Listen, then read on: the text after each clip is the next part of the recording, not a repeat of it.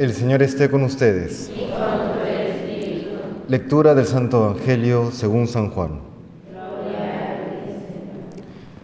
En aquel tiempo dijo Jesús a sus discípulos, Si el mundo os odia, sabed que me ha odiado a mí antes que a vosotros.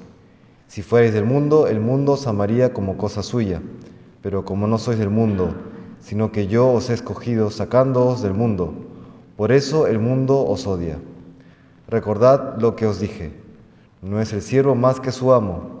Si a mí me han perseguido, también a vosotros os perseguirán. Si han guardado mi palabra, también guardarán la vuestra. Y todo eso lo harán con vosotros a causa de mi nombre, porque no conocen al que me envió. Palabra del Señor.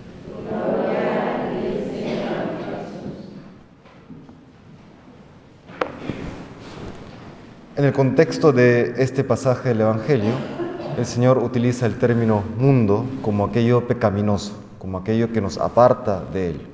También existe la otra acepción en el Evangelio según San Juan de mundo como el ámbito creatural, el ámbito temporal. Sea cual sea la acepción que utilicemos, es cierto que si bien estamos en el mundo, no somos del mundo, no estamos hechos para permanecer solamente en este ámbito temporal y menos en lo pecaminoso. Teniendo esto presente, hay que llegar a dos aplicaciones, a dos conclusiones. La primera, que habrá siempre una tentación de ser parte del mundo.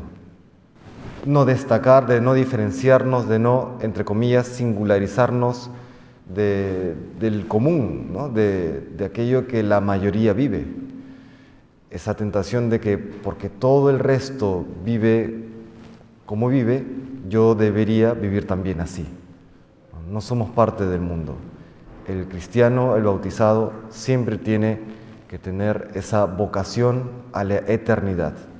No, no caigamos en esa tentación de querer ser como los demás, ¿no? como cayó el pueblo de Israel, de hecho, al inicio, en su primera etapa, en la etapa fundacional, en la tierra prometida, ellos le reclaman, si recordamos, a Samuel, porque querían ser como los demás pueblos, querían tener un rey.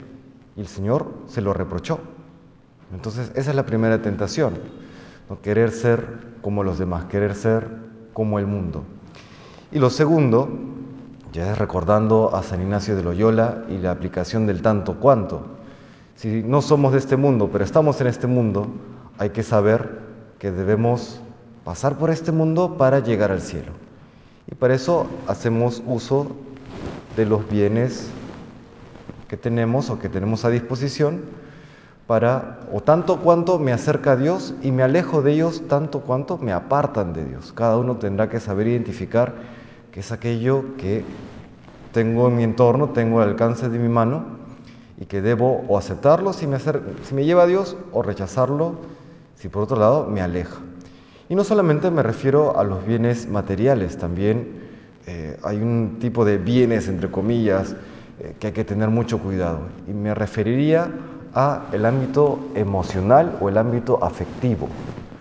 A veces pensamos que el ámbito emocional o lo afectivo es algo propio de nosotros, algo esencial. Ese es el gran error de esta época denominada postmoderna, el poner eh, el darle primacía a las emociones o a los afectos. Y no, podríamos decir que hasta en cierta medida, debido al, desorden del pecado original, padecemos las emociones. No es que sean malas en sí mismas, pero si hay un desorden que si uno no, no lo toma en cuenta, estas emociones nos pueden jugar muy en contra. Yo hago caso de mis emociones, yo sigo mis emociones, tanto cuanto me acerca a Dios y aprendo por lo menos intento vivir al margen de ellas, manteniéndolas a raya, tanto cuanto yo sé que me alejan de Dios. Un sentimiento, una emoción de fastidio, de cólera, de ira, de resentimiento, ¿acaso lo tengo que seguir si me aparta de Dios claramente y me aparta del amor al prójimo? Pues no, tengo que tenerla a raya. En cambio, un sentimiento de fervor, de, de gratitud al Señor y a los demás, por supuesto que hay que seguirlo. Por eso, Apliquémoslo tanto al ámbito material como también en el ámbito quizás un poquito más complicado, pero necesario, el ámbito emocional y afectivo, que es, repito, quizás el gran talón de Aquiles de esta época que nos está tocando vivir. El gran problema de darle primacía a las emociones, a los afectos, que repito, no es que esté mal en sí mismas, no es que hay que rechazarlos, pero sí hay que tomar en cuenta que hay todo un desorden que viene de atrás, producto del pecado original y nuestros propios pecados personales, por supuesto, que habrá que tener en consideración al momento de gestionar toda la dinámica interna que cada uno de nosotros tiene. Que el Señor nos bendiga y nos conceda la gracia de serle siempre fieles.